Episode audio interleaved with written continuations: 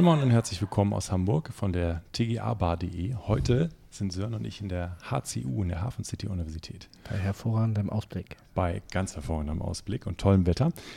Wir freuen uns sehr, hier mit Professor Dirk Krutke zu sitzen. Äh, der ist tatsächlich äh, Leiter oder Professor für den Studiengang, der noch in Entstehung ist, technische Gebäudeausrüstung und digitale Infrastruktur.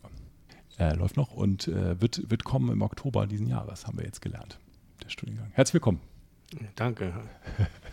Äh, wir haben einen tollen Ausblick ähm, auf die Hafen City und ähm, wir haben uns tatsächlich vorgenommen in den letzten, ja, letzten anderthalb Jahren, seitdem wir diesen Podcast machen, dass wir sozusagen für unsere Hörer, die hauptsächlich aus dem Bereich der TGA-Planung, aber auch Ausführung zum Teil kommen, äh, dass wir spannende Themen mitbringen und äh, spannende Interviews. Wir haben sehr viel mit Planungspartnern gesprochen, wir haben äh, mit Ausführenden gesprochen und jetzt sprechen wir mit, ich glaube, eigentlich unserem wichtigsten Gesprächspartner, nämlich den Hochschulen und den Professoren, die hier aktiv sind. Äh, denn wir wollen ja Innovationen und Veränderungen und Verbesserungen für unsere Branche. Und äh, was wir schon gelernt haben, äh, dass der Studiengang, den Sie hier an der Hafen City Universität anbieten werden, ab Oktober 23 äh, tatsächlich auch viele Innovationen beinhaltet. Ja, also wir hatten uns vorgenommen, einen Studiengang zu machen, der nicht einfach die normale TGA abbildet, sondern der die TGA nochmal erweitern soll wir wollen ein anderes Berufsbild, im Endeffekt ein, andere, ein anderes Profil erzeugen. Wir haben vor, uns vorgenommen, schon die Grundlagen der TGA hier zu lehren, aber dann ab der Mitte des Studienganges ähm, umzuschwenken und sehr stark in die Automatisierung, Sensorik und in die Digitalisierung zu gehen, bis hin zu KI-Integration innerhalb der TGA. Und so ein Berufsbild zu, in, in, zu kreieren, was wir eigentlich eher sehen in der Projektmanagement, Projektentwicklungsebene, mhm. wo man dann eben solche Dinge wie 5G-Netze, smartes, smarte Gebäude und Integration von digitalen Methoden bis hin zu, ähm, gehört auch mit dazu zum Studiengang, ähm, das Erstellen von Lasten, Pflichtenhefte für die Soft Automatisierung und, und, Technik, für die Software, für diese Dinge. Die, auch das werden wir lernen, mhm. wie man ähm, Software zumindest plant und dann Lastenhefte erstellt damit man die eigene Steuerungssoftware nachher vom Informatiker hat, kann, hat, schreiben lassen kann. Okay. Der Nutzen für die Gebäude oder sozusagen für die, für den für das, ja, für die Planung oder auch für die Quartiere, die wir ja dann ja auch betrachten, ist, ist groß. Ne? Also jetzt gerade beim Thema 5G ähm, also haben wir sozusagen auch schon so ein bisschen drüber unterhalten und äh, da sehen wir verschiedene Nutzen. Ne? Wie, wie, würden Sie die beschreiben, vor allem im Bereich zu dem klassischen WLAN oder was wir jetzt schon so kennen?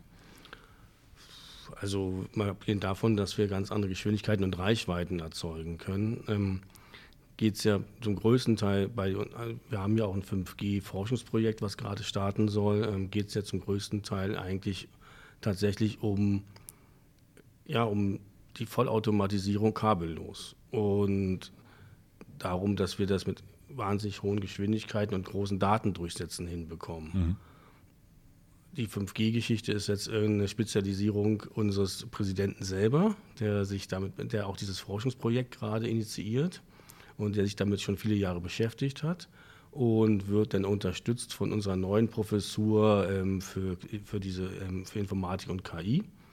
Da ist jetzt nicht so ganz mein Spezialgebiet. Ähm, ja. Ja, also tatsächlich, ich, wir haben tatsächlich beim Thema 5G, äh, hatte ich mal für eine Berufsschule tatsächlich einen Vergleich gemacht, auch für zwischen WLAN und 5G und die Vor- und Nachteile. Wir haben auch die Planung sozusagen schon ein ein bisschen Entwurf reingebracht und haben auch festgestellt, dass es auf jeden Fall diese Reichweitenvorteile gibt und auch schon bei der Verkabelung einfach schon, schon äh, Vorteile.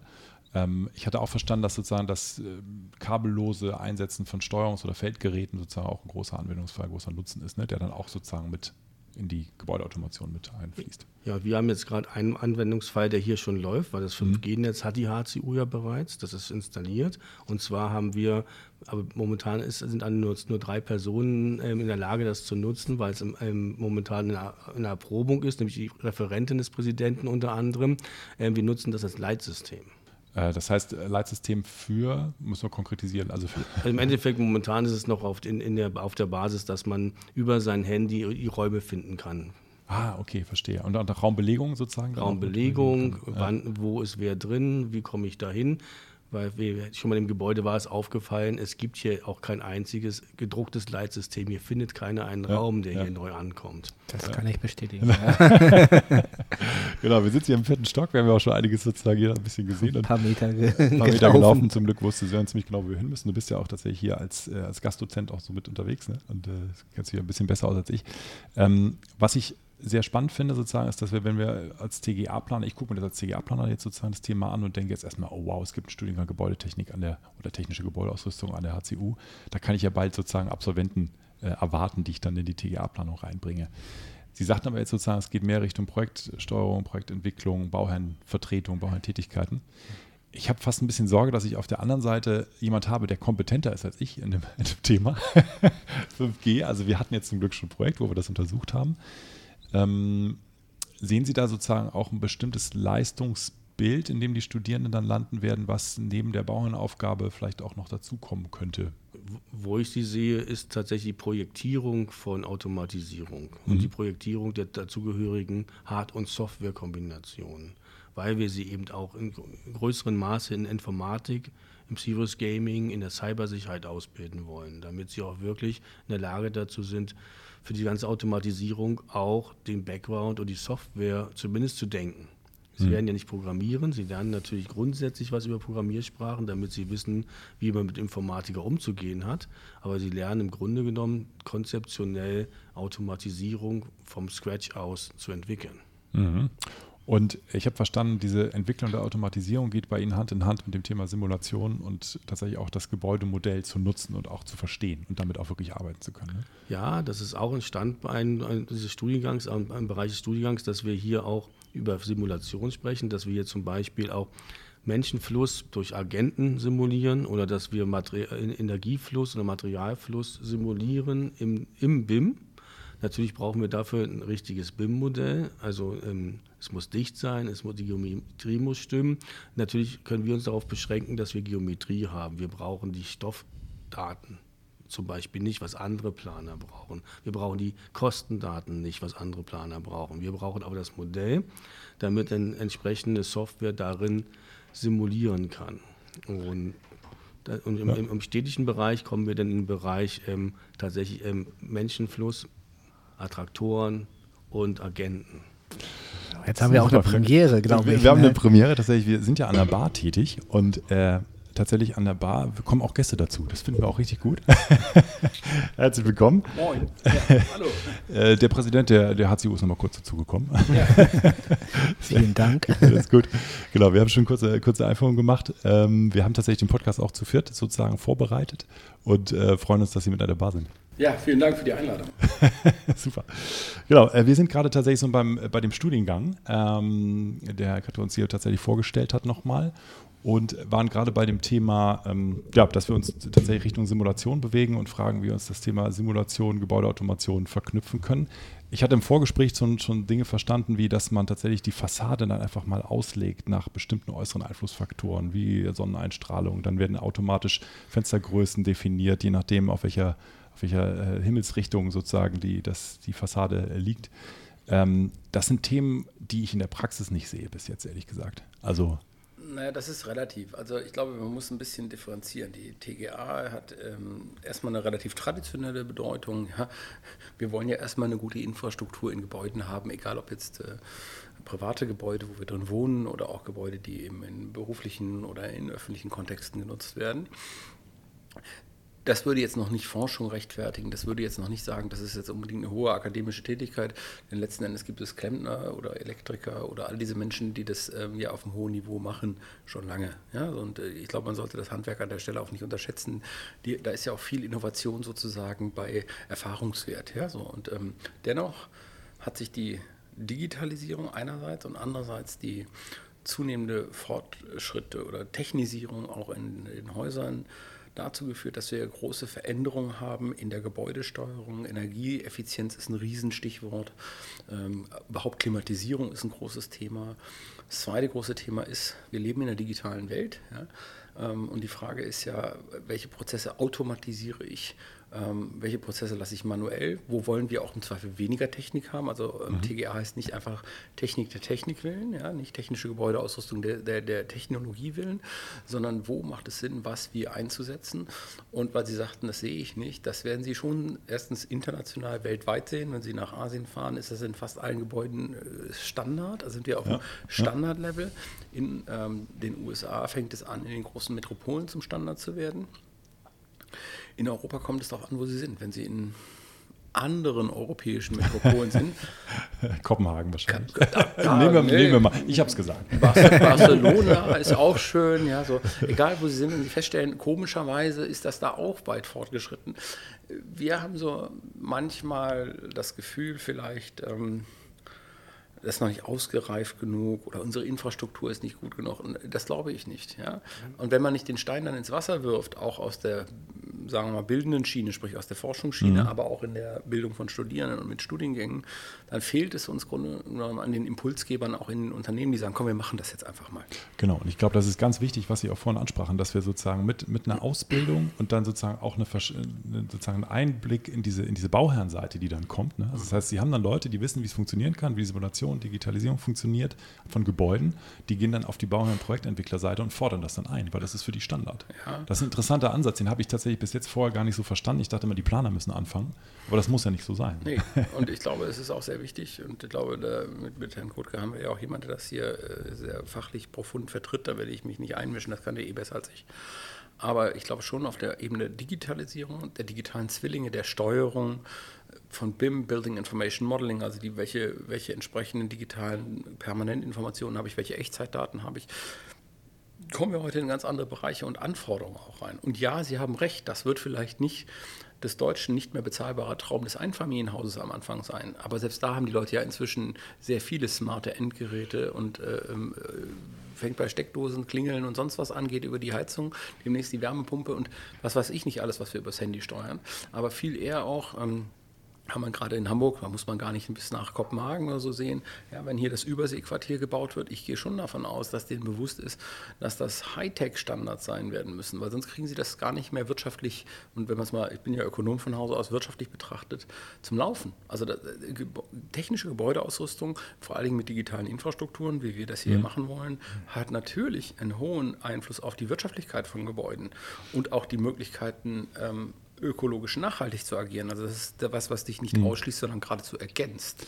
Ich habe bei diesem Gebäude hier gelernt, ich hatte tatsächlich vor ein paar Jahren hier schon mal eine Begehung, äh, dass wir hier eine hybride Lüftung haben, die tatsächlich gerade eben, und das fand ich sehr spannend, die Innenbereiche, also das heißt die Flure, verknüpft direkt über die Büros mit den Außenbereichen, also dass mhm. wir da tatsächlich eine hybride Lüftung haben, die auch dann eben mit motorischen Fenstern verknüpft ja, Technik eingespart mhm. hat. Ne? Also sie haben ja nicht überall Kanäle äh, an den, an den Rohbetondecken, die ich hier sehe, sondern es ist tatsächlich alles sehr ja, Low-Tech äh, gesteuert. Wobei Low-Tech eben dann nicht in der Automatisierung, sondern Low-Tech nur in der mechanisch äh, zur, zur, Verfügung gestellten Luftmenge sozusagen. Also wir haben eine Nachtkühlung und man, man mhm. hätte vielleicht sich sogar gewünscht, dass ähm, die Architekten vielleicht sogar noch ein bisschen mehr Ahnung von diesen Themen gehabt hätten wenn es bei uns studiert gehabt Aber das ist genau, genau das ist das, was ich, was ich meine. Also da, wenn die Bauern mit solchen Wünschen ankommen, dann wird immer erstmal gefragt, wer kann es denn hier? Mhm. Ich hatte tatsächlich vor, vor sechs, sieben Jahren hatten wir, ähm, tatsächlich hat der Schuber schon länger vor, das war 2013, hat Schuber Hamburg hier angefangen, die vier Milliarden, noch Olaf Scholz, ein jetziger Bundeskanzler, vier Milliarden klarzumachen für den mhm. Schulbau. Und wir haben tatsächlich 2013 dann ein großes Schulprojekt bekommen und äh, es hieß ganz früh Low-Tech. So, das heißt, wir wussten keine Lüftungstechnik in den Klassenräumen. Inzwischen seit Corona hat sich das ein bisschen verändert, wieder der Wunsch, aber wird sich zeigen. Ähm, tatsächlich kam da als erstes die Frage auf, wer, wer, wer, simuliert uns denn jetzt eine hybride Lüftung und diese, diese Fensterlüftung, die wir am Ende auch umgesetzt haben. Und es hat ein bisschen gedauert, bis man ein Büro gefunden hat, was sich darauf spezialisiert hat. War ein Energieberater mhm. tatsächlich. Und der hat tatsächlich alle Lüftungskonzepte für alle Schulen inzwischen gemacht. Mhm. Deshalb sagte ich ja, es ja. braucht, es braucht. Wir haben ja auch gesagt, unsere TGA ist nicht die Standard-TGA, die Sie jetzt an der ich da weiß, die heißen nicht mehr Fachhochschulen, nennen wir sie mal Fachhochschulen operational, ja, ähm, Hochschulen angewandte Wissenschaften, um es richtig dann zu formulieren. Wir haben eine sehr traditionelle TGA-Ausbildung. Und da haben wir auch in Deutschland 68 Standorte, die das schon machen. Es ist nicht so, dass wir jetzt was total Neues machen, aber es sind eben Hochschulen angewandter Wissenschaften, primär weniger Universitäten.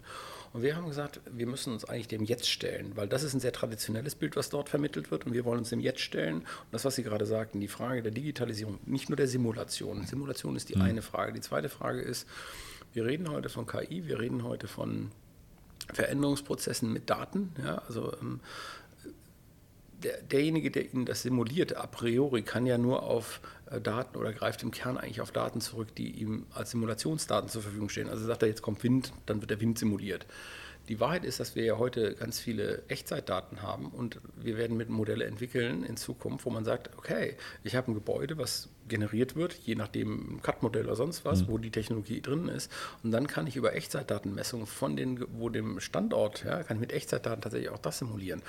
Und solche Sachen, das sind Forschungsfragen, die dann aber auch unmittelbar in die Umsetzung später geführt werden. Ich glaube, da muss man ansetzen. Ähm, das wird eine große Veränderung auslösen. Das Zweite ist, und das wird auch immer gerne vergessen, es ist so leicht zu sagen, wir digitalisieren mal nicht. Das merkt man ja auch. Die Bundesregierung sagt ja auch, wir digitalisieren. Ja, dann sage ich immer, und wer macht das operational? Wie geht das denn? Wie kommt denn ne, Fiber to the Home? Das können die Ihnen heute alles sagen. Dann sage ich Ihnen, wie kommt das Glasfaserkabel wo, genau wann, wie hin? Wo wird das angestöpselt? Mhm. Was, wie, wo?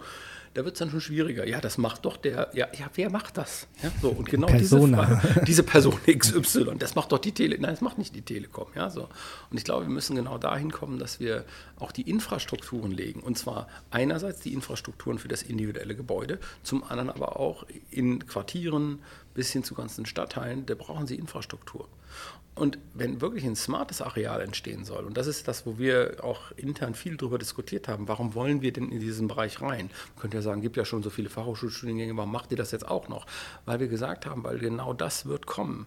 Also das eine ist sozusagen das Handwerk zu erlernen, das auch wirklich auf hohem Niveau zu erlernen und zum anderen aber auch hinten drauf zu satteln und zu sagen, wie sieht denn die Stadt von morgen aus und wo sind diese Anknüpfungspunkte? Sie sagten mhm. es ja mir selber, mhm. das sehe ich noch nicht so viel in Deutschland.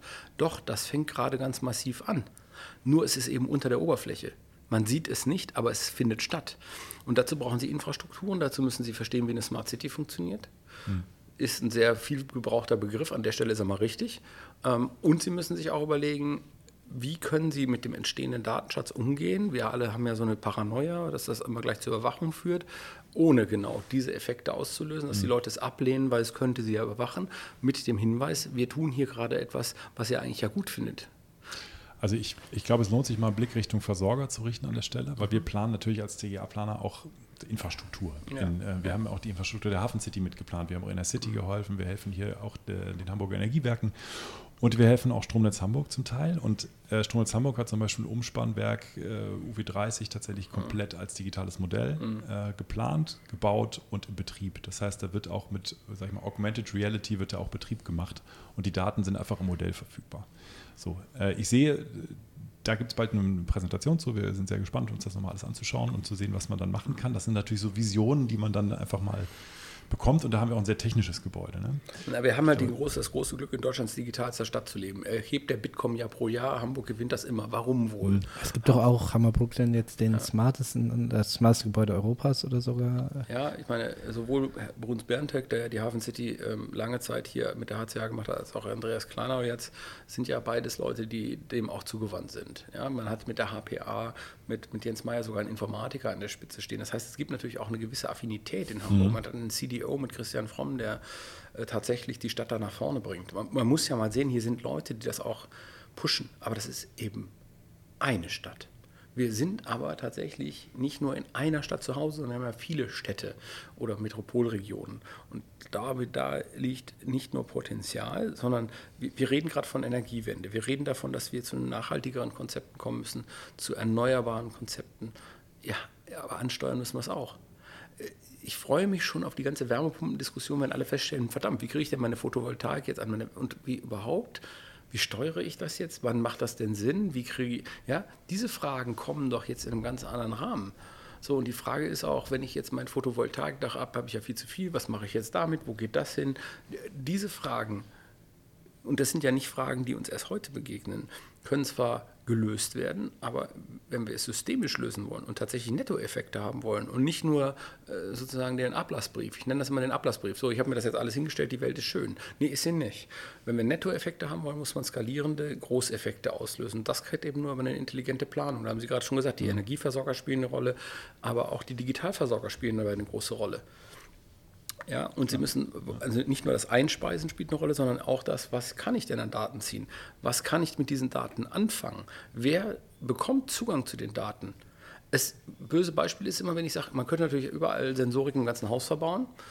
Das hilft einerseits klar beim Einsparen, andererseits weiß dann derjenige, der vielleicht auch vorhat, das Haus mal zu einem nicht eingeladenen Zeitpunkt zu besuchen, wann wer nicht da ist. Nicht? Also man kann es immer umdrehen. Deshalb muss man eben genau gucken, wie wollen wir das tun und wie schlau können wir das Ja, tun. und vor allem auch, wer kann das tun? Genau. Also ich weiß, dass Stromnetz Hamburg sich seit, seit Jahren schon mit dem Thema beschäftigt und äh, ich habe tatsächlich in Präsentationen zuletzt gesehen, da heißt es 700 Megawatt Leistung mehr, werden wir nur in Hamburg bekommen, durch Wärmepumpen nochmal 300 Megawatt mehr, durch Ladestationen, also nicht die öffentlichen, sondern Elektroladestationen im Privatbereich. Und tatsächlich sagt Stromnetz Hamburg einfach, na gut, wir haben zwei Themen. Zum einen müssen wir darauf zugreifen können, also wir müssen diese Wärmepumpen regeln können und müssen sie auch mal abschalten können in der Leistungsspitze, was eine Wärmepumpe nicht viel ausmacht, wenn sie einfach mal für eine Minute abgeschaltet wird. Äh, da haben sie einen Pufferspeicher dahinter, da ist alles ausgleicht. Tatsächlich ist das zweite Thema die Ladestationen und äh, da stellt sich auch die Frage, ist noch eigentlich noch einfacher zu regeln oder noch, noch eher noch die, die Minute zu, äh, zu ertragen.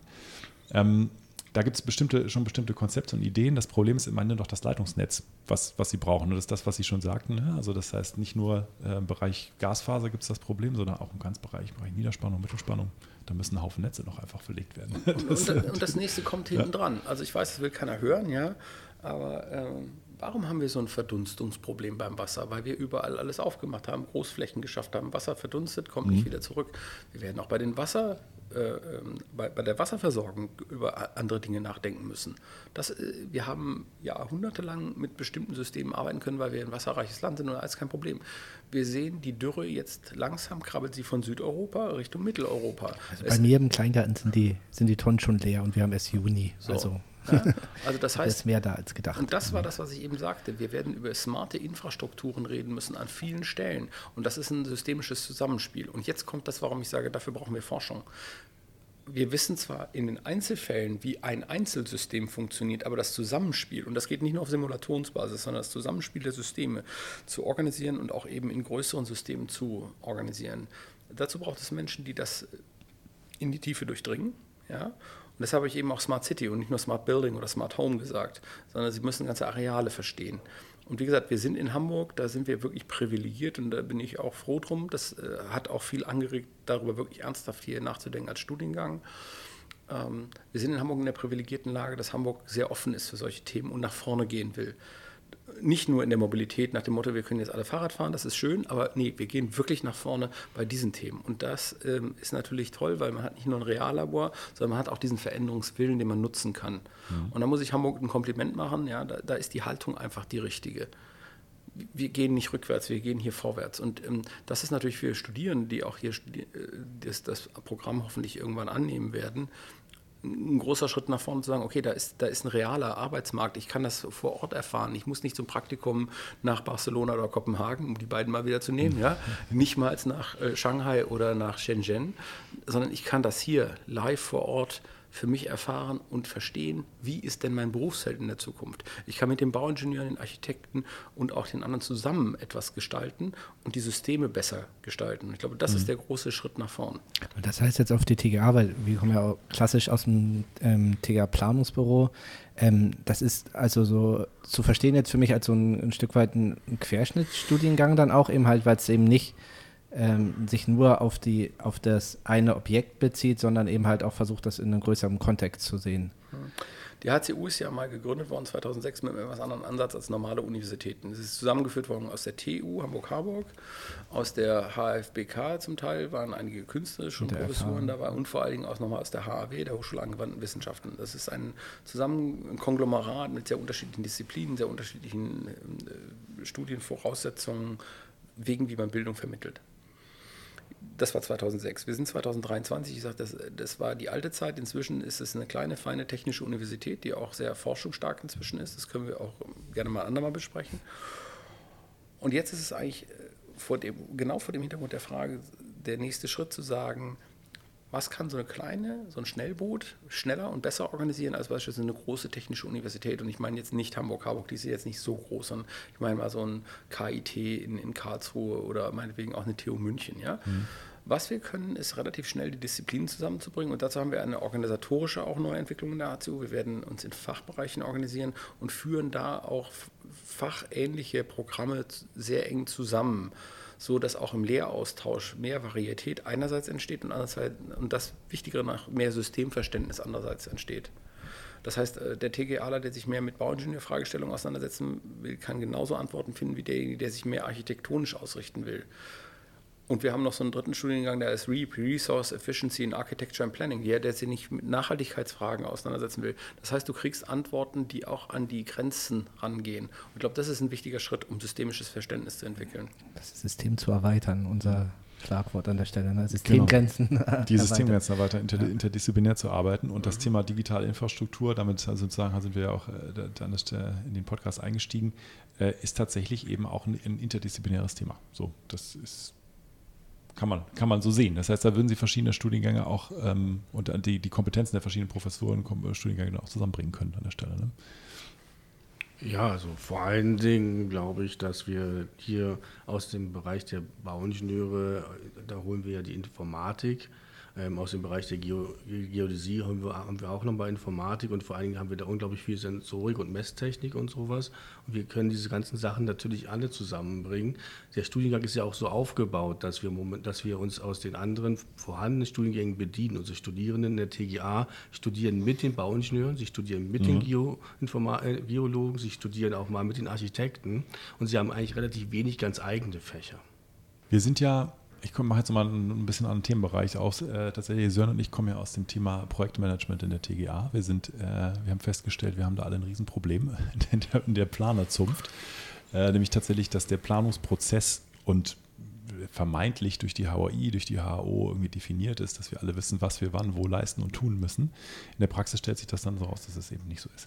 Und auch das, was da beschrieben ist, tatsächlich nicht immer unbedingt der, der Praxis entspricht, gerade Richtung BIM. Wir hatten es vorhin schon kurz besprochen. Äh, das heißt also BIM-Projekte mit viel Aufwand in frühen Leistungsphasen, die ja natürlich auch Vorteile haben für den Bauherrn. Dieser, dieser frühe Aufwand, der wird halt einfach auch in der HOI noch nicht so abgedeckt, wie er sein, abgedeckt werden könnte.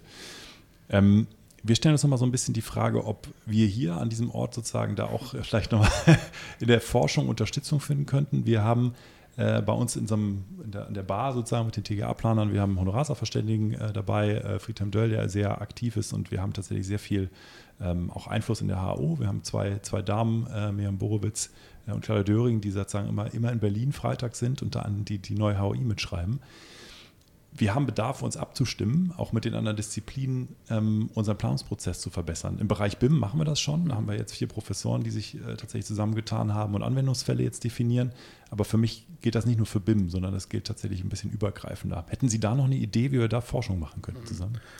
Also gleich mehrere. Also das erste ist mal mit Herrn Krutke, aber auch eben insgesamt unseren Professorinnen und Professoren hier haben wir ein, ein gut zusammenarbeitendes Kollegium, ja, die natürlich auch diese Interdisziplinarität nicht nur suchen, sondern leben. Und das ist ein ganz wichtiger Faktor. Das ähm, führt auch dazu, dass natürlich auch über Planungsprozesse gesprochen wird. Das ist aber nur die eine Seite der Medaille. Es ist sozusagen das Operative, was ich vermittle, was ich jungen Studierenden mitgebe, an Werkzeug. Im wahrsten Sinne des Wortes als, als, als operationales Werkzeug. Das zweite ist, ähm, man hat sich ja vor vier Jahren für einen Präsidenten entschieden, der nicht aus dem Bausektor kommt, sondern eigentlich aus dem Gaming-Sektor. Ja? Also ich habe Games entwickelt und davor Software. Also ich komme ja aus einer ganz anderen Ecke. Und ähm, so ein bisschen in meinem Leben habe ich mehr als einmal eine Simulation entwickelt. Und ich glaube, es wird sehr wichtig sein in Zukunft, dass man, wenn man Simulationen hat, und zwar nicht nur technische Simulationen, sondern diese Zusammenspielsimulationen, dass man da ein bisschen was von lernt. Ich will jetzt nicht sagen, wir bauen das neue SimCity. Ja, das wäre ein bisschen, Will Wright würde mir sagen, Junge, das habe ich schon vor so vielen Jahren erfunden. Aber tatsächlich ist es schon so, dass man sagen muss, ähm, wenn ich die Komplexität der einzelnen Gebäude sehe, was ich heute mit ähm, auch einem spielerischen Ansatz machen kann, da kann ich in der Vermittlung, und ich gehe gar nicht auf die Forschungsebene, in der Vermittlung, mhm. sehr smarte Dinge machen. Ja, Im Bereich des Serious Gaming, so nennt man diesen, diesen Sektor, ja, habe ich sehr viele Jahre gemacht und kann eigentlich diese Kompetenzen nutzen mit dem, was eben jemand, der in der TGA zu Hause ist, wie, wie Dirk Rüttke oder eben auch andere, die wir, wenn wir noch zwei, drei Professuren dort dazu haben, ähm, was die sozusagen schon aus dem Fachwissen mitbringen. Und wenn wir es schaffen, und da wollen wir unsere Studierenden ein bisschen für sensibilisieren, dass vielleicht auch der ein oder andere sagt, okay, ich will jetzt gar nicht in diese praktische TGA einsteigen, ich will eher diese Planungsschiene machen. Ich will das auch äh, da Hilfe mit Hilfsinstrument entwickeln, dann wollen wir da hingehen. Das haben wir auch gesagt, unser TGA-Lab, wir werden ein TGA-Lab machen. Da stehen einerseits AR und VR, da ist der Krotke absolut prädestiniert für, da auch was zu machen. Ja, im, auf der einen Seite im Vordergrund, wir wollen die Dinge wirklich mit der Digitalisierung gleich verknüpfen und zum anderen aber eben auch gesagt, wir wollen auch den Studierenden beibringen, mit Echtzeitdaten Simulationsmodelle zu bauen, die auch ein bisschen Spaß machen, deshalb Serious mhm, Gaming, mhm. ja, dass sie das selber lernen, auch im Team. Gleich dadurch lernen sie ja schon Planung und Abstimmungsprozesse, denn sie wissen sofort, wo muss ich dran denken. Also wenn Sie ein Spiel entwickeln, müssen Sie sich automatisch mit allem auseinandersetzen. Sie können nicht nur sagen, ich mache jetzt nur die Planung der TGA oder ich mache nur die Planung von Bau, Bau, vom Bauingenieurwesen oder nur die architektonische Planung. Sie müssen es zusammenbringen, inklusive Genehmigung und allem, was dazugehört. Genau, und wir denken immer noch im Wasserfall. Die HAI ist ein Wasserfallkonzept und sagt, ne, ich schließe eine Planungsphase ab ja. und da ist komplett alle Entscheidungen sind getroffen ja, in der Leistungsphase 2. Alle sind getroffen der 2. Dann gehe ich in die 3 und detailliere das. Funktioniert nicht. Nee, wir werden es agiler sondern wir es agiler tun müssen und da können wir aus der Softwareentwicklung lernen. Äh, ich habe selber viel SimCity gespielt. Ich habe mich tatsächlich gefragt, ob das eine Voraussetzung ist, um später irgendwie Planer zu werden oder so. Ja, aber mir zu studieren ist klar. ganz, ganz, klar, also alle SimCity Gamer. Ne? Es gibt ja tatsächlich, ich glaube, die Entwicklung ist 2016 dann bei SimCity hat die abgestoppt ne? mit Version 4 oder so, ich weiß nicht. Also da wollen wir jetzt mal nicht einsteigen. Wir holen gleich die Xbox raus, aber genau, das machen wir nach dem Talk. So nee, aber ich will noch ganz kurz, dazu ich noch mal eine Frage, weil ja. wir haben tatsächlich, wir haben das gleiche Problem, wir suchen Nachwuchs. Also Sie suchen Nachwuchs, Nachwuchs als Studierende, die kriegen Sie wahrscheinlich gut, wenn Sie tatsächlich gute Lehre bieten. ähm, wir suchen Nachwuchs als CGA-Planer und den kriegen wir nicht, indem wir tatsächlich immer wieder äh, zeigen, wie toll äh, unsere Technik in den Gebäuden drin ist, sondern wir haben festgestellt, wir kriegen den Nachwuchs dadurch, dass wir den zeigen, dass wir digital planen, dass wir an Modellen arbeiten, die später Realität werden. Das ist extrem motivierend für junge Menschen zu sehen, ich entwickle am Computer etwas, was später Realität wird. Und ich werde den, den Rest meines Lebens durch Hamburg fahren und sagen, habe ich geplant, habe ich geplant, habe ich geplant, habe ich mitgebaut. Ist extrem motivierend, haben wir festgestellt. In vielen Interviews jetzt. Mhm. Ähm, wir hatten jetzt die Überlegung, ob wir mal ein bisschen Richtung Minecraft schielen und gucken, dass wir die Minecraft-Gamer abholen ähm, mit, diversen, mit diversen Aktionen und die einfach vielleicht Richtung Studium oder auch dann Richtung Planung bringen. Sehen Sie da eine Chance in der Gaming- mit Gaming, Ingame-Werbung und so weiter? so, so eine also, Idee, die ich hatte. Marketingberatung in der Richtung kostet Geld. Aber nee, also jetzt mal Schatz beiseite. Also, ähm, also Minecraft würde jetzt wahrscheinlich Apple sagen, wir brauchen runde Ecken. Ja, so, also, aber das, das ist die ähm, für mich eine Klötzchenwelt. Ich glaube, wir müssen noch einen Schritt weiter gehen. Ähm, es geht nicht um das Gaming an sich, weil nicht jeder will unbedingt gamen, aber es geht ja da auch um die Kombination von Dingen. Wenn Sie Game entwickeln, dann haben Sie technologische Herausforderungen. Das ist übrigens sehr ähnlich zur TGA. Mhm. Sie haben planerische Voraussetzungen. Sie müssen sich ein Level überlegen, Sie müssen die Mechanik überlegen und so weiter und so fort. Sehr ähnlich, weil Sie müssen die Projekte abstimmen. Sie müssen eine künstlerische, ästhetische Komponente einbauen. In der TGA wird die selten gesehen, aber eigentlich ist sie da. Man muss es sich mal nur überlegen, weil ein schlecht gebautes Bad, sage ich immer, ist auch nicht toll. Ja, so, weil das Manifeste. Ich will das nur mal so sagen. Also im Kleinen und im Großen gilt es für schlecht gebaute Gebäude. Und sie haben letzten Endes das Zusammenspiel der Akteure, weil sie müssen es zusammenführen. Und das läuft ja über ähm, Projektierung. Und mhm. wenn Sie junge Leute abholen wollen, ich drehe das den rum, weil Sie haben mich ja gefragt, wie man die bekommt. Mein Erfahrungswert war immer, dieses Entstehen lassen, etwas gemeinsam entstehen lassen, das ist die eine Komponente, das andere ist aber auch die Verantwortung früh zu geben.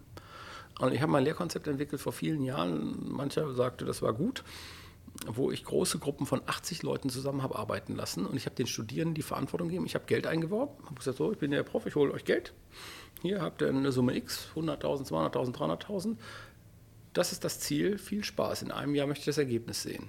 Und dieses Vertrauen jungen Menschen zu geben, hat aus Gamern Entwickler gemacht, die totalen Spaß daran hatten, ihr eigenes Spiel später zu spielen, weil das haben sie selbst entwickelt. Und wenn man das mal überträgt auf das, was Sie gerade gesagt haben, ja, mhm. diese Eigenverantwortung, etwas ausprobieren zu können und das eigene Ergebnis zu sehen und zu sagen, okay, ich habe wirklich mal real eine, eine, nicht nur äh, nicht nur sozusagen, ich bin Teil eines Ganzen, sondern ich habe die reale eigene Verantwortung, kann man ja mit kleineren Dingen üben. Mhm.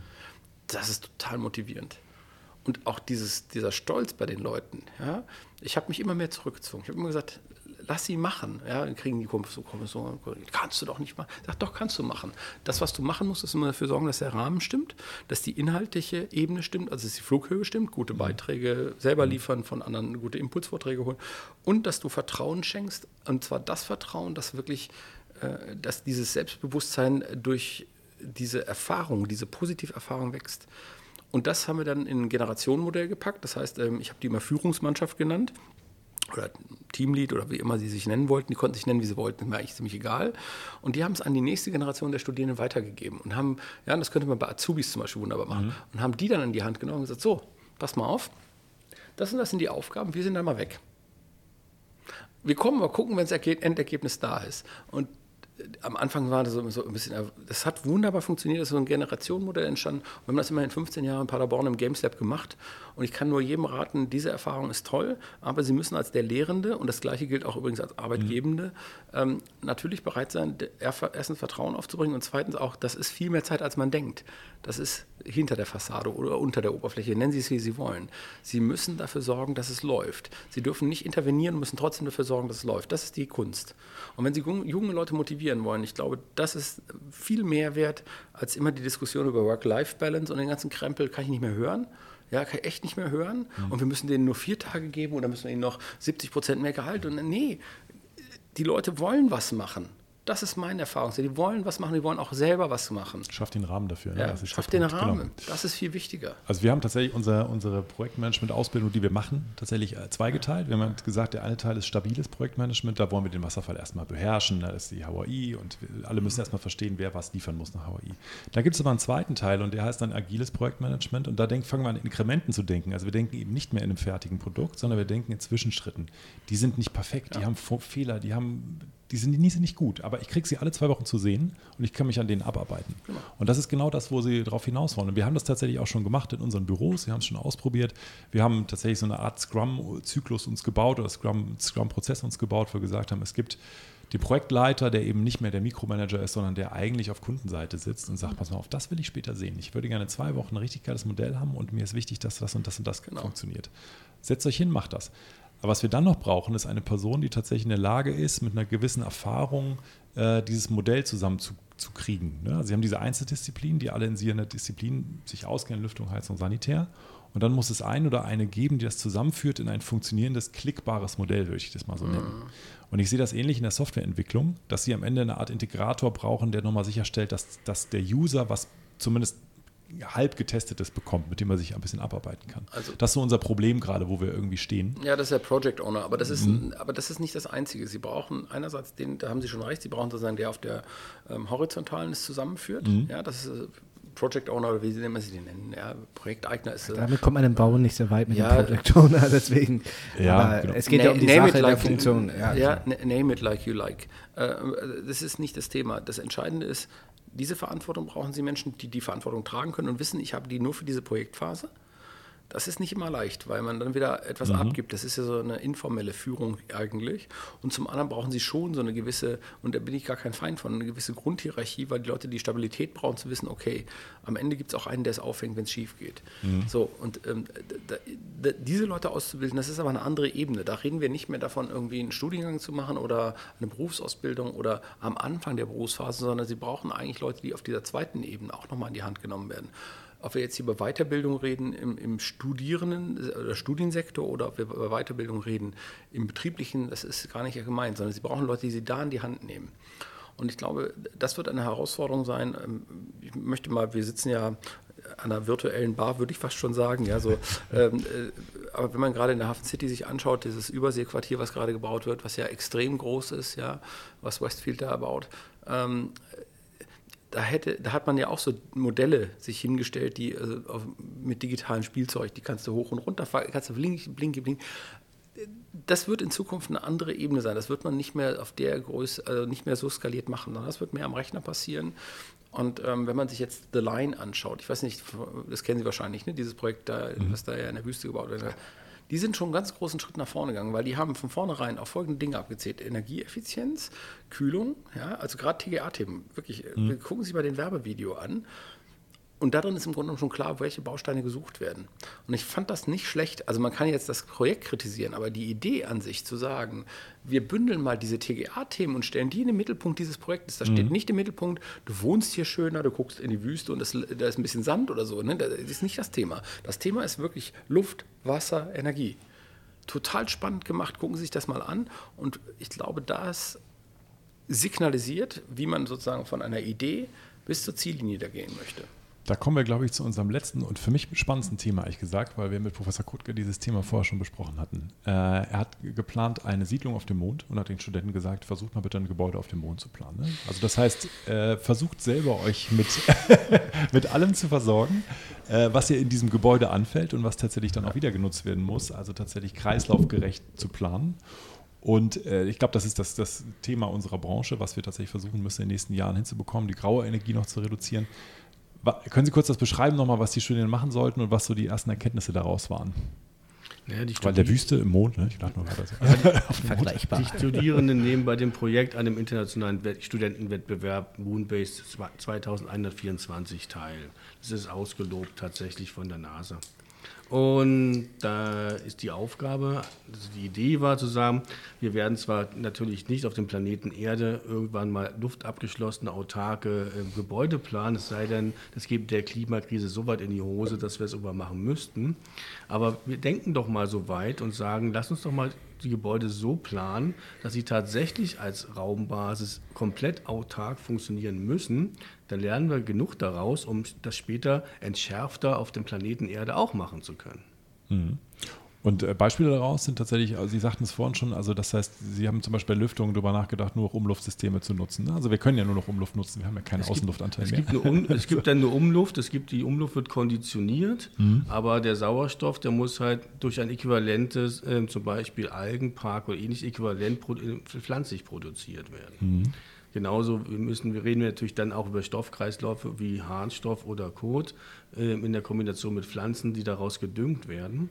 Und, und alles, wir führen eigentlich jedes, jedes Stoff, also Sauerstoff, wir führen jegliche Nahrungsmittel, wir führen alles im Kreis, 100% im Kreislauf, es geht nichts verloren.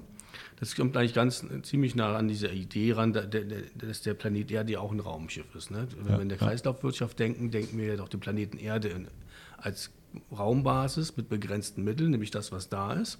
Und das machen wir dort natürlich auch. Wir bringen einmal genug Wasser da rein, wir bringen einmal genug ähm, Biomasse da rein und dann muss das Ding von alleine laufen. Mhm. Und dann müssen eben äquivalent Pflanzen zu Menschen dastehen, so wie es der Planet Erde auch gerne hätte, sagen wir mal. Ja. Und dann muss ich das nur konditionieren innerhalb des Gebäudes. Und natürlich machen wir das ähm, auf dem Mond an dem, Südgra an dem Südpol, am, am 24-Stunden-Krater, wo sie 100% immer Solarenergie haben, sodass wir dann natürlich auch ähm, den Strom dafür brauchen und wir werden außer Strom, halt, wird die Anlage halt nichts von außen bekommen. Ne? Ja, das ist interessant. also die EU hat äh, vor, 2050 eine Kreislaufwirtschaft zu sein. Ähm, wir sehen das in, in der Industrie. Da einiges passiert jetzt schon. Also das heißt, die ersten Hersteller, Produkt- und Konsumgüterhersteller sind da schon unterwegs. Es wird viel über Verpackungsmaterial gesprochen und äh, da passiert ein bisschen was. Ähm, die Baubranche ist da noch so ein bisschen hinterher, wie bei vielen anderen Themen auch. Aber wir sind tatsächlich, glaube ich, ja, in unserem, unserem Prozess, unserer Prozesskomplexität einfach nicht so einfach zu handhaben, ne, was das angeht, oder? Ja, wir sind auch übernormt. Ne? Also das darf man auch nicht vergessen. Ja, genau. ne? Also wir stellen der Kreislaufwirtschaft ganz, ganz viele Regeln und Normen entgegen. Ähm, sei es die Zulassung, sei es mhm. die Wiederverwendung. Ja? Ähm, es gibt ganz viele Normen, die widersprechen den Möglichkeiten, Dinge zweimal zu benutzen. Hinzu kommt natürlich gerade in der Haustechnik, dass die Aggregate und ähnliche Geräte natürlich auch technisch überaltern und vielleicht irgendwann nicht mehr einfach mal schnell ähm, digitalisiert werden können zum Beispiel, sondern die, da ist keine Leittechnik drin, keine Computer drin, ne? das ist, da ist noch ein Hebel mhm. dran, kann ich schwer nochmal verwenden. Aber natürlich gibt es große, gerade in der Haustechnik, große Anteile, ähm, von Materialien, die wir zwar immer benutzen können. Die Haustechnik ist kurzlebiger als das Gebäude, das dürfen wir auch nicht vergessen. Sie wird zwei bis dreimal ausgetauscht, während ein Gebäude steht. Aber ähm, es muss ja auch nicht immer alles weggeworfen werden. Und das, kommt, das ist diese Kreislauffrage, die früher nie gedacht wurde. Mhm. Da müssen wir hinkommen. Da ist ja einiges vor. Also, ähm, das ist also ein, Platz für den Mars da quasi. Ja, also einmal, einmal Mars, einmal Elon Musk und zurück. Ähm, also die, die ich glaube, Dirk Rutke und ich haben einen gemeinsamen Lieblings-Science-Fiction-Autor und Produzent, das ist Ron D. Moore. Ja, ähm, wenn man For All Mankind einmal gesehen hat, weiß man ja, diese Idee mit dem Mond, äh, die ist ja dort in der Serie ähm, sehr konkret umgesetzt worden, bis hin zu der Frage, wie man den Mars besiedelt und wie man das hinbekommt. Und tatsächlich ähm, finde ich, ist das ein sehr, sehr gutes Beispiel zu zeigen, wenn wir konkret und radikal genug denken, kommen wir auch dazu, dass wir tatsächlich wirklich Zero Waste produzieren, dass wir tatsächlich in der Lage sind, mit relativ wenig relativ viel wiederherzustellen. Ja, so, es gibt immer Verlust, es bleibt ein Restverlust, aber der Restverlust ist überschaubar. Hm, trotzdem wird es natürlich immer das Thema mit dem Wasser geben und der Luft und so. Das ist damit weg vom Mond wieder zurück zum Planeten mhm. Erde, da wo wir das alles haben. Ähm, Kreislaufwirtschaft ähm, ist ist nicht die einzige Antwort. Also ich glaube, ähm, ich glaube schon, dass es sehr wichtig ist, dass wir in Kreislaufen denken. Dazu haben wir an der HCU das NICE, das Norderelbe Institute für Circular Economy and Climate Change gebaut. Das ist ja da. Wir haben ein neues Institut mit dem Wuppertal-Institut zusammen, womit wir uns den Fragen auch in der Forschung stellen, die wir auch wieder in die Lehre einfließen lassen. Und zum anderen haben wir aber, ähm, nice ist ein schöner Name, ne? kann man sich merken, oder? Also, und das zweite, ist, äh, äh, das zweite ist, äh, das zweite ist, dass äh, ich glaube schon, das eine ist sozusagen, dass ich anfange, auf der Ebene nachzudenken, wie kann ich wiederverwerten, wie kann ich Dinge in Zero-Waste-Prozesse überführen. Das andere ist aber auch die Frage, ich muss mir mal Gedanken machen, was ich überhaupt brauche. Also der beste Müll ist der, den ich nicht produziert habe. Und wir ähm, hm. sollten gerade anfangen im Bauen, vielleicht nochmal den Mut zu haben, nicht nur in konventioneller Bauweise zu denken, weil dann brauche ich die Circular Economy, weil logisch, ja, so. Hm. Ähm, ich will mal ein Beispiel nehmen. Früher hat man ja auch Häuser kühlen können durch Schatten. Also ist ein ganz banales Ding. Dieses, mhm. Dieser Schatten ist total fatal. Den gibt es nämlich echt. Ja, so. Und ähm, gut, wenn wir Sonne haben. Dieses Jahr war ja schwierig so mit der Sonne bisher, aber jetzt ist ja auch da. Also man kann ja auch über Bautechnik viel lösen. Und ähm, ich habe neulich irgendwo in Social Media gewagt, doch mal zu wagen, so, gibt nicht nur Wärmepumpen. Oh mein Gott, Shitstorm äh, Alert. Also da kam erstmal die ganze Blase und haut drauf. Ja, ist ja richtig, könnt ja auch alles doof finden. Aber Tatsache ist, komischerweise haben Menschen auch schon im Mittelalter und in der Steinzeit oder in der, in der sagen wir mal so, in der, in der Antike Dinge bauen können, die durchaus Funktionalität hatten. Ja? Mit viel, viel weniger Technologie, mit viel weniger Materialeinsatz und trotzdem hat das funktioniert. Also wir müssen ja nicht immer gleich das Rad neu erfinden, sondern müssen auch reduzieren auf das Reduce to the Max. Und wenn wir das tun und das kombinieren mit Kreislaufwirtschaft, dann werden wir tatsächlich einen großen Schritt nach vorne betreiben. Nun kann man mal sagen, ja, Standards, nicht? Wir, wir, sind ja die Weltmeister im Standard, also wir toppen alles, ja? Mhm. Standards können wir, ja, so. Okay, einerseits. Andererseits sind die Standards meistens verbunden mit einem Mehr.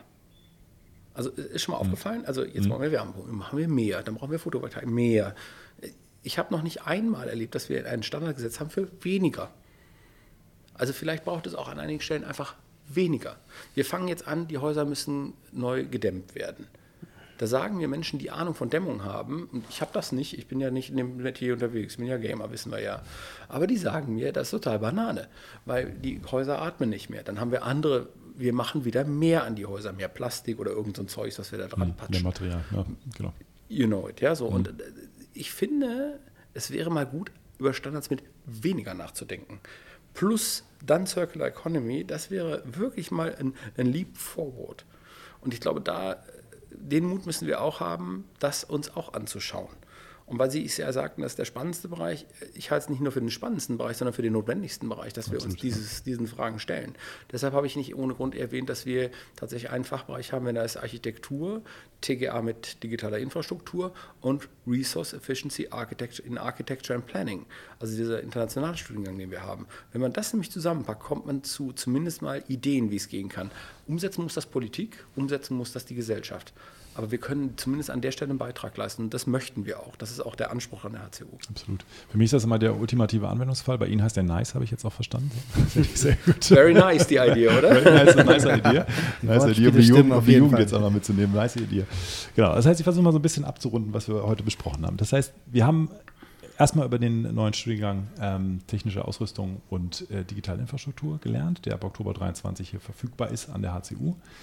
Wir haben gelernt. Bewerbungsprozess läuft auch schon. Ne? Bitte? Bewerbungsprozess läuft schon. Also Bewerbungsprozess läuft schon. Sie können, alle, die ihr, nach Hamburg ihr kommen. Ihr könnt sich trau euch drauf bewerben, falls ihr das jetzt hört. Mit Elbeblick, auch, auch, nicht so schlecht. Mit Elbblick, mit grandiosem Ausblick in einer der modernsten Stadtteile hier, dem modernsten Stadtteil der Stadt auf jeden Fall. Einer der modernsten Städte, das haben wir auch gelernt. Das Thema digitale Infrastruktur ist hier äh, sehr weit fortgeschritten und äh, wir müssen uns dem annehmen als TGA-Planer auch. Das ist sozusagen unser, auch unser, muss unser Fokus sein. Nicht nur das Gebäude denken, sondern die Infrastruktur denken. Und dann haben wir gelernt, dass wir im Bereich Digitalisierung, Gebäudemodelle und Simulationen wahnsinnig viel erreichen können und auch noch ein bisschen hinten dran sind hinter anderen spannenden Städten wie Kopenhagen und äh, ne, nehmen, nehmen wir weitere. dass wir da noch viel draus lernen können. Smart Switch. Smart Switch. Dann haben wir gelernt, dass wir aus dem Bereich äh, Gaming auch noch einiges lernen können und dass wir da versuchen können, vielleicht äh, über Serious Gaming oder auch Planung als schönen, spannenden, aber auch verantwortungsvollen Prozess zu verstehen, mit dem wir die Jugend auch catchen können, um da wieder beim Neudeutsch zu bleiben so, und uns schnappen können. Und am Schluss haben wir das Thema Kreislaufwirtschaft, beziehungsweise auch die Frage, wie können wir in Zukunft äh, nice unsere Gebäude planen, sodass wir einfach die Umwelt nicht mehr so stark belasten, wie wir es jetzt tun. Ich danke für das Gespräch die beiden Herren Professoren. Äh, ich hoffe, wir können uns äh, wieder unterhalten, noch über andere Themen, vielleicht über andere Studiengänge noch, wenn die dann irgendwann kommen sollten. Ah ja, oder über Forschungsprojekte, da haben wir auch Interesse dran. Es gilt ja immer so den Teaser zu machen oder den Cliffhanger, ja. Ähm, wenn wir äh, nur bei einem Bachelorstudiengang TGA mit digitaler Infrastruktur stehen bleiben würden, hätten wir unsere Mission verfehlt. Oh. Mit diesem Cliffhanger möchte, genau, ich die Barmusik, ein. möchte ich die Barmusik einleiten und äh, wir freuen uns sehr auf das nächste Gespräch. Vielen Dank. Bis Dankeschön. bald. Dankeschön.